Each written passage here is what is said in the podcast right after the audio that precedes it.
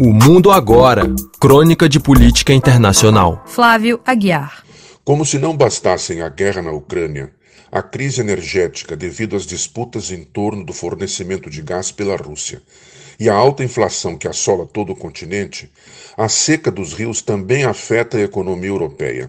Segundo especialistas em meteorologia e temas conexos, esta seca provocada pela falta de chuvas e as altas temperaturas desde o mês de maio vem afetando pelo menos dois terços do continente, da Noruega ao Mediterrâneo e do Atlântico ao conturbado Mar Negro.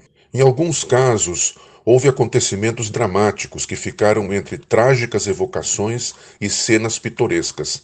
No rio Pó, o mais extenso da Itália, que corre entre a fronteira com a França nos Alpes e o Mar Adriático, o rebaixamento do nível das águas expôs nas vizinhanças de Bordo Virgílio, perto de Mantua, uma velha barcaça fundada em 1943, durante a Segunda Guerra, e uma bomba norte-americana de 450 quilos.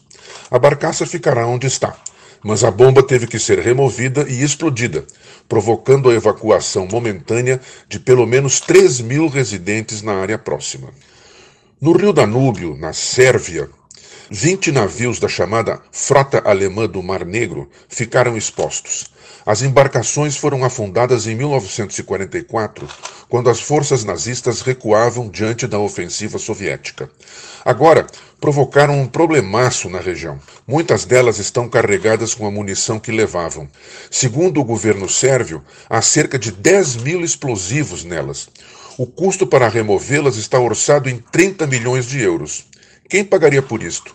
A Sérvia? A Alemanha? A União Europeia?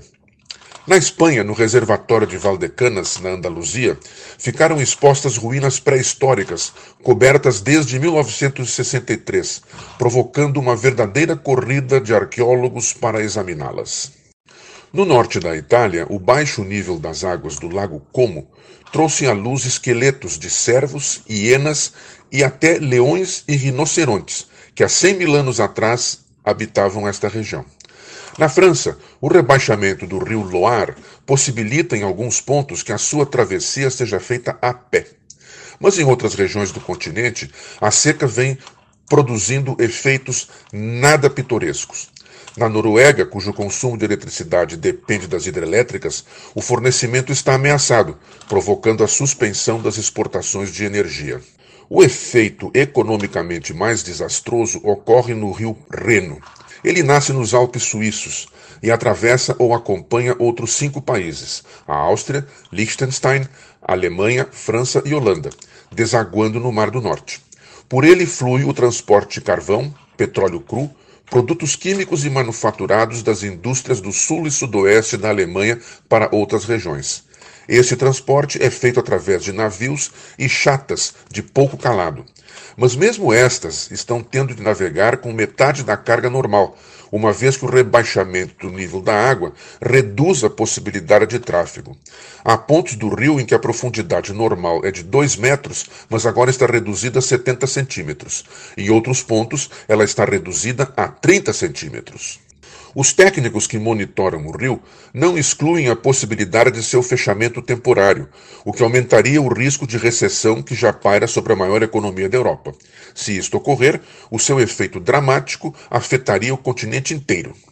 Além do fluxo de embarcações, a seca vem afetando o funcionamento de portos, como o de Basileia, na Suíça, de Colônia e Düsseldorf, na Alemanha, e o de Rotterdam, na Holanda, que fica às margens de um afluente do Reno e é considerado o maior porto de acesso marítimo do continente.